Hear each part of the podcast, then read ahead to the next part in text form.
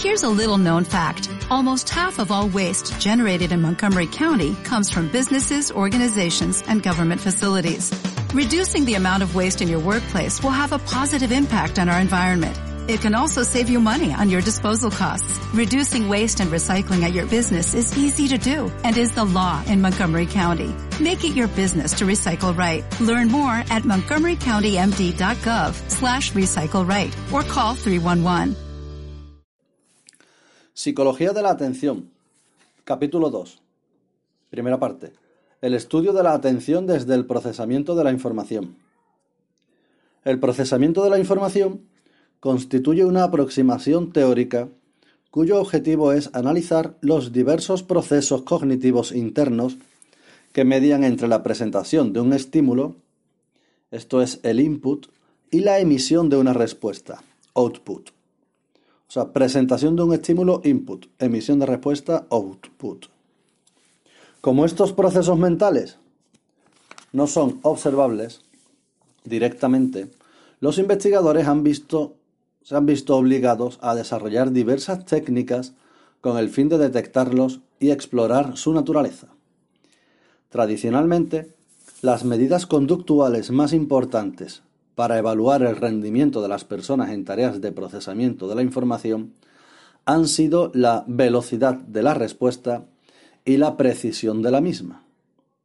Junto a ellas, y en la actualidad, el uso de medidas fisiológicas contribuyen también de forma significativa a hacer observable lo inobservable. Por ejemplo, midiendo la actividad eléctrica cerebral durante la realización de una tarea. Asimismo, no, no, debemos olvidar el espectacular desarrollo de las modernas técnicas de neuroimagen, que nos han permitido conocer no solo los procesos implicados en la cognición, sino también el sustrato cerebral de los mismos. Vamos a ver un punto aquí del tema, la aproximación teórica del procesamiento de la información. El procesamiento de la información es un enfoque teórico que analiza los procesos cognitivos internos que median entre la percepción de un estímulo y la emisión de una respuesta. Un modelo general de procesamiento contempla tres estadios básicos. A. El perceptivo o de identificación del estímulo. B. El de selección de respuesta o toma de decisiones. Esta es la traslación estímulo-respuesta. Y C. El de programación y ejecución de respuesta.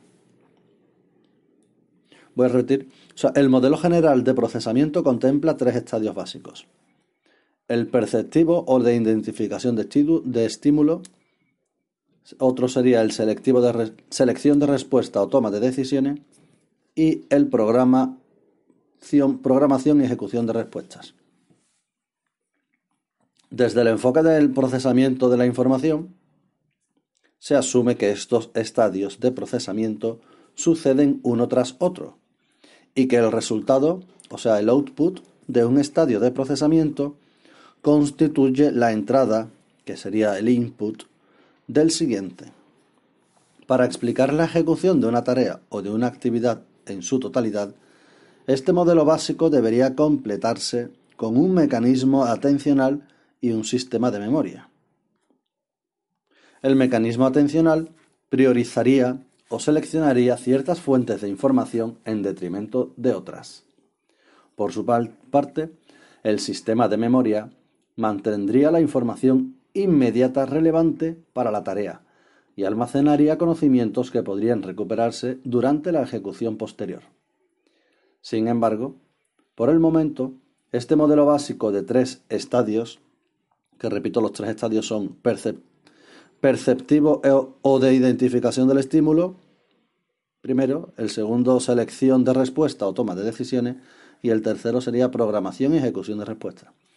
Pues bien, em, por el momento este modelo básico de tres estadios no es suficiente a modo de marco útil para explicar cómo ciertos factores pueden afectar al desempeño en una tarea. Aunque la multitud de modelos específicos de procesamiento de la información, que se abrevia PI, las dos en mayúsculas, difieren entre sí respecto a las propiedades atribuidas a cada uno de los estadios de procesamiento, por ejemplo, si se requiere atención durante el procesamiento, si los procesos particulares se pueden llevar a cabo de forma secuencial o simultánea, etc. Todos ellos admiten la idea básica de que el procesamiento de la información puede ser descrito adecuadamente mediante diagramas de flujo o flujogramas que incorporan un mayor o menor número de estadios o actividades de procesamiento separadas. Vamos a ver un punto dentro de este apartado de la aproximación teórica del procesamiento de la información. Vamos a ver la teoría de la información. Una idea fundamental del enfoque del procesamiento de la información es que el ser humano no solo actúa como un receptor de información, sino también como un transmisor. Dicho de otra manera, el ser humano puede ser considerado de manera análoga a un canal de información. Y al igual que sucede en otros canales de información, por ejemplo una, línea telefónica, ahora también es posible contemplar una tasa de transferencia de la información y una eficiencia de la transmisión. El rendimiento dependerá de la calidad de la información que reciba de las fuentes originales, así como de la velocidad y fiabilidad, pero a su vez su rendimiento también se verá afectado por la rapidez y por la precisión con la que sea capaz de transmitir la información. En definitiva, describir la tasa de transmisión de la información y su eficiencia obliga a cuantificarla. Una vez cuantificada, podremos examinar el tiempo que ocupa recibirla y transmitirla. ¿Qué es la información? Técnicamente, la teoría de la información admite que existe información cuando existe cierta incertidumbre sobre lo que puede suceder. En concreto, la información reduce la incertidumbre. Suponga que un operador de la central comete un error al enviar el, el, mensaje recibido desde una fuente a esa misma fuente. Si ello ocurriera, la fuente original no escucharía nada nuevo a lo que ya conoce. Por lo tanto, se podría concluir que el operador no ha transmitido ninguna información. Es decir, como no existe reducción de incertidumbre, no se transmite información. La cantidad de información que transmite un estímulo dependerá, en parte, del número de posibles estímulos que pueden aparecer en una situación dada. Por ejemplo, si presentamos repetidamente el, mismo estímulo, no cabe una reducción de la incertidumbre sobre qué estímulo aparecerá a continuación. Es decir, el estímulo no transmitirá información alguna. Pero si aparecen diversos estímulos al azar, existirá cierta incertidumbre sobre cuál será el siguiente que se presente. Por lo que en este caso, los estímulos sí que transmitirán información. Vamos a ver cuantificando la información. La cantidad de información presente en un estímulo se expresa habitualmente en bits. Cuando los estímulos son igualmente probables, el número de bits de cada uno es calculado como el logaritmo en base 2 del número de alternativas del estímulo. Es decir, logaritmo en base 2 de n, donde n es el número de alternativas. Por ejemplo, el lanzamiento de una moneda al aire tiene dos resultados posibles, cara o cruz. Una vez que ha caído la moneda, la incertidumbre se reduce y se transmite un bits de información. Aquí sería logaritmo, logaritmo en base 2 de 2, donde n es 2. Hay 2. 2 es el número de alternativas. Si son dos las monedas lanzadas simultáneamente, encontramos cuatro posibles resultados. Sería cara a cara, cara cruz, cruz, cruz y cruz cara. Por lo que ahora son dos bits de información los transmitidos con el resultado del lanzamiento. Hay dos veces el número 2 de alternativa. Luego sería el logaritmo en base 2 de 4. Pues bien, al igual que la información presente en un estímulo puede ser cuantificada en bits, con la respuesta transmitida por nuestro operador sucede algo semejante. Si las respuestas del operador correlacionan perfectamente con el estímulo recibido, la información transmitida será la misma que la información presente en el estímulo. Sin embargo, si el operador comete un error, por ejemplo, dice cara cuando el resultado fue cruz, la información contenida en el estímulo se perderá y la información transmitida se verá reducida. Vamos a ver la ley de Hayek-Hyman. Seguimos dentro de la teoría de la información. Ley de Hayek-Hyman. Durante los años 50, 50 y 60 del siglo pasado, se llevaron a cabo numerosos experimentos para analizar la eficiencia de las personas en las tareas de procesamiento de la información. Dicha eficiencia se ha descrito a menudo como una tasa de transmisión de la información expresada en bits por segundos. Esta tasa fue utilizada para comparar, por ejemplo, la eficacia de diferentes tipos de codificación o la eficiencia exhibida por dos operadores diferentes. Esto es la, la ley de Hayek-Hyman relaciona el rendimiento de una tarea con la información transmitida. Conforme a esta ley, el tiempo de reacción es una tarea, eh, perdón, en una tarea está linealmente relacionado con la cantidad de información transmitida. Dicho de otra manera, dados un conjunto de estímulos con igual probabilidad de aparición y mantenimiento y manteniendo constante el nivel de desempeño del sujeto, el tiempo de reacción se incrementará en una cantidad constante cada vez que se duplique el número de estímulos, reflejando la pendiente de la recta resultante, la eficiencia del procesamiento de la información. La pendiente es más pronunciada cuando la relación entre estímulo y respuesta es arbitraria. Por ejemplo, eh, decir Juan ante la presentación del número 6, que cuando o sea, es menos pronunciada que cuando la respuesta es compatible con el estímulo. Por ejemplo, decir 6 ante la presentación del número 6. Estamos hablando de la pendiente de la recta resultante de la eficiencia del procesamiento de la información. Bien, pues vamos a ver otro punto del tema. La energía del procesamiento, el arousal. Hasta aquí hemos expuesto la dimensión estructural del procesamiento de la información, que entiende el transcurrir de la información como paso o tránsito desde un estadio de procesamiento a otro. Sin embargo, el procesamiento necesita además de una especie de capacidad o recursos mentales a modo de energía que lo haga posible. Al igual que en el plano biológico todos los procesos orgánicos dependen de la disponibilidad de oxígeno y glucosa en la sangre, en un plano psicológico todos los procesos requieren de algún tipo de capacidad, recurso o energía. De ahí que alcanzar a veces determinadas metas complejas nos exija poner más empeño o esfuerzo. Una de las maneras en las que se ha entendido esta especie de energía ha sido como arousal.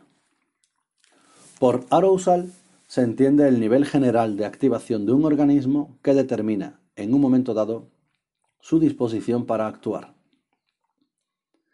La relación entre el arousal y rendimiento fue analizada por Jerkes y Donson hace ya más de un siglo, en 1908. En su trabajo entrenaron a ratones a discriminar entre dos compartimentos o pasillos, uno claro y otro oscuro de tal forma que el animal debía siempre acceder al más claro porque de lo contrario recibía una descarga eléctrica. La dificultad de la, tarea, se manipuló alterando el contraste de luz entre ambos corredores. Tal y como cabría esperar, se descubrió que, cuanto más difícil era la discriminación luminosa entre los compartimentos, mucho más rápido aprendía el ratón a acceder a la zona iluminada y a evitar la zona oscura, por lo cual se necesitaban menos ensayos para aprender. Además, en esta condición fácil, cuando el animal se equivocaba y accedía al compartimiento oscuro, la rapidez del aprendizaje fue ligeramente proporcional a la intensidad de la descarga eléctrica suministrada. Sin embargo, cuando se dificultó la discriminación entre los pasillos, el incremento de la intensidad de la descarga no siempre ocasionó un aprendizaje más rápido. En estos casos, la relación entre el tiempo para aprender a discriminar y la intensidad de la descarga adoptó una, especie de forma en U, obteniéndose los mejores resultados de aprendizaje con una descarga moderada. En definitiva, mientras que en la condición más sencilla la discriminación entre los compartimientos se podía aprender con relativa facilidad, tanto con baja como con alta estimulación eléctrica, en las condiciones de dificultad media y elevada se obtenía el mejor rendimiento con una intensidad moderada del choque eléctrico.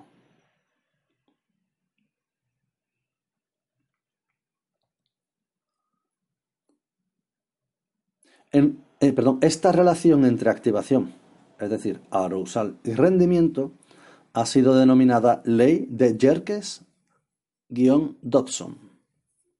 En su publicación original, estos investigadores representaron gráficamente los resultados, teniendo en cuenta el número de ensayos necesarios para aprender. A mayor número de ensayos, peor rendimiento. Por esta razón, la representación gráfica de la relación se asemeja a una especie de U. Sin embargo, con posterioridad, el rendimiento en el eje de ordenadas se ha dispuesto de forma creciente a partir del origen de peor a mejor rendimiento, lo que hace que se invierta la representación gráfica original. Es decir, primeramente, eh, en el eje de ordenadas el rendimiento se disponía de forma, o sea, de mejor a peor rendimiento. Eso era al principio, dando la representación gráfica se asemejaba a una especie de U. Pero posteriormente se hizo al revés y en el eje de ordenadas se, puso de peor a mejor rendimiento.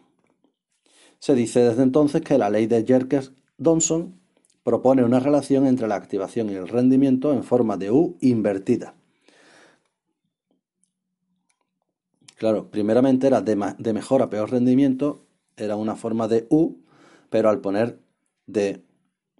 Perdón, primeramente era de mejor a peor rendimiento, pero al ponerlo de peor a mejor rendimiento, pues ya la,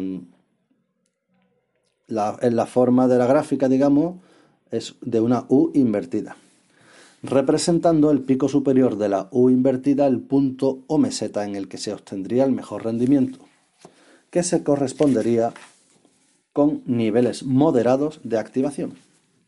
Así, si retomamos el experimento original, incrementar la activación del animal mediante un aumento progresivo de la descarga eléctrica generó un nivel de arousal óptimo para ejecutar la tarea sencilla. Pero el nivel de arousal óptimo se superó más allá de la meseta de la U invertida para la tarea más complicada. Algunos autores han defendido que los niveles de arousal afectan al rendimiento porque determinan el número de fuentes o señales informativas que puede ser vigiladas. Según esta propuesta, un alto nivel de arousal permite ser más selectivos con la información y es beneficioso cuando se tienen que controlar unas pocas señales relevantes a la vez que ignoran otras distractoras. Por el contrario, un nivel bajo de arousal ocasiona un mejor rendimiento cuando deben vigilarse muchas señales informativas. Equiparando esta propuesta con la selectividad atencional, concluiríamos que un alto nivel de arousal favorece una alta selectividad, permitiendo, por ejemplo, focalizar la atención en el input relevante e ignorar todo lo demás. Por su parte, un bajo nivel de arousal disminuye la selectividad atencional y permite distribuir la atención entre los múltiples entre múltiples fuentes de información. Bien, pues acabamos de ver el punto, estamos dentro del punto de la energía del procesamiento, el arousal. Vamos a ver Arousal y rendimiento, variables moduladoras. Con posterioridad al trabajo de Yerkes y Dodson, la relación entre el arousal y el rendimiento ha sido explorada frecuentemente utilizando una tarea de tiempo de reacción serial, SRTT. O sea, tarea de tiempo de reacción serial. Es una manera de explorar la relación entre el arousal y el rendimiento. En esta tarea de tiempo de reacción serial, los sujetos deben responder pulsando la tecla correspondiente ante el encendido de una de las cinco luces dispuestas horizontalmente. Utilizando esta tarea, se ha descubierto que algunas de las variables que afectan negativamente al nivel de arousal, como pueden ser ruido, sueño, tiempo, de, tiempo desempeñado en la tarea, alcohol, incrementan los errores de respuesta y el tiempo de reacción. Alternativamente, otras variables que se asocian con altos niveles de arousal, como incentivar el rendimiento o realizar la tarea en periodos tardíos del día, pueden, sin embargo, mejorar el desempeño de los sujetos. El rendimiento en tareas de tiempo de reacción serial se ha explorado bajo condiciones de ruido y pérdida de sueño. La presencia de ruido disminuye el rendimiento en sujetos que han dormido adecuadamente, aunque mejora el rendimiento de sujetos sometidos a privación de sueño. Estos resultados son consistentes con la relación de forma de U invertida entre activación y rendimiento, que propone la ley de Jerkes-Donson. Tras un sueño normal, el ruido genera un exceso de arousal, que es el lado derecho de la U invertida, que ocasionaría una disminución en el rendimiento. Por el contrario, en situaciones de privación de sueño, el ruido compensa los bajos niveles de arousal, elevándolos hacia la meseta de la, U, invertida. Relacionado con el ruido, un hallazgo que puede parecer contraintuitivo, pero coherente con la hipótesis de los niveles de arousal, demuestra que ofrecer incentivos al sujeto por un correcto desempeño en tareas de tiempo de reacción serial SRTT, contribuye a incrementar los efectos perjudiciales del, ruido. Dice que si el arousal generado por el ruido resulta excesivo y por lo tanto perjudicial, ofrecer incentivos empeorará más la ejecución, pues estos incrementarán ya de por sí el elevado nivel de arousal. La duración de una tarea de tiempo de reacción serial también influye sobre el nivel de arousal. A priori, cuanto más tiempo se dedique a ejecutar la tarea, el nivel de arousal debiera disminuir debido al cansancio. Si así fuera, los efectos negativos del ruido, que elevan el arousal, debieran ser contrarrestados progresivamente según aumenta el tiempo dedicado a la tarea. Broadbent, 1971, no obstante, observó que esta hipótesis distaba de ser perfecta y no siempre se cumplía. Para explicar las inconsistencias, Broadbent abandonó la, la noción de arousal unitario y propuso en su lugar la presencia de dos tipos diferentes de arousal, el, el inferior y el arousal superior. El arousal inferior fue equiparado con la noción de arousal cortical y le afectarían variables de estado, como el ruido y la privación de sueño. Por su parte, el arousal superior facilitaría todas aquellas operaciones estratégicas controladas por el sujeto, encaminadas a corregir los niveles infraóptimos o supraóptimos del arousal inferior. Este mecanismo superior sería semejante a una especie de esfuerzo cognitivo. Broadbent supuso que este mecanismo superior llega a debilitarse según se incrementa el tiempo dedicado a la tarea, disminuyendo así la capacidad del sujeto para compensar los niveles de arousal inferior excesivamente altos o excesivamente bajos. Por lo tanto, si los efectos de la privación del sueño y el ruido pueden contrarrestarse adecuadamente por el mecanismo superior durante los primeros bloques de ensayo de una tarea, este mecanismo pierde efectividad según transcurre la ejecución de la misma. Por último, un trabajo de Anderson y Reville, 1982, también ilustra cómo algunas variables, algunas variables que afectan al nivel de arousal pueden exacerbar o minorar los efectos producidos por otras variables. En su experimento, el nivel de arousal se manipuló seleccionando a sujetos altos o bajos en impulsividad y también mediante la administración de cafeína versus una sustancia placebo.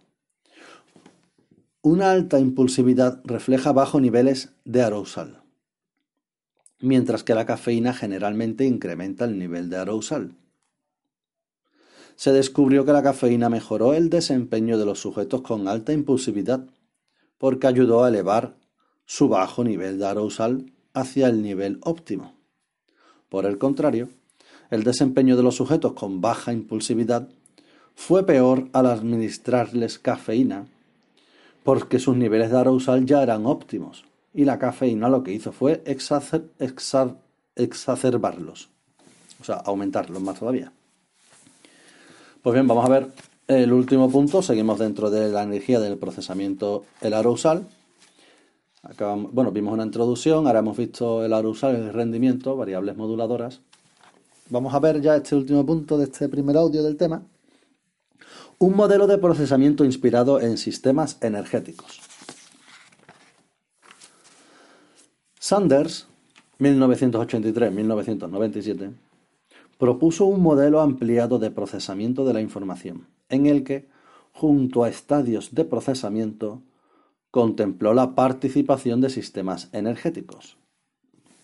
Hay aquí una figura eh, donde se puede ver que los diferentes estadios de procesamiento de la información disponen de relaciones particulares con mecanismos energéticos relacionados con el esfuerzo. Aquí te vienen los diferentes estadios, procesamiento del estímulo, extracción de características, selección de la respuesta, ajuste motor, Y ahora aquí te vienen mecanismos energéticos relacionados con el esfuerzo. Arousal, activación, esfuerzo, evaluación. Bien, pues aquí como que te lo relaciona todo un poco. Lo voy a explicar un poco como viene aquí en el libro. Esta propuesta se inspira en el modelo básico de procesamiento descrito en el apartado anterior. Lo que vimos al principio de el modelo básico que era Identificación perceptiva, selección de respuestas, ejecución de respuestas. Pues bien, dice que esta propuesta, la que estamos hablando de, de que junto con estadios de procesamiento contempló la participación de sistemas energéticos, Sanders. Pues bien, dice que esta propuesta se inspira en el modelo básico de procesamiento descrito en el apartado anterior y como tal contempla una primera etapa de procesamiento perceptivo que abarca dos estadios procesamiento del estímulo y extracción de características. Y un segundo estadio de selección de respuesta y un último estadio de ejecución de respuesta, denominado ajuste motor. Más allá de los aspectos estructurales, lo más relevante del modelo es la incorporación de tres sistemas energéticos diferentes. Arousal, activación y esfuerzo. Eh, aquí se ve bien en el cuadro del libro que dice, como se observa en la figura, en el cuadro 2.4, un mecanismo de evaluación vigila continuamente los niveles de arousal y de activación.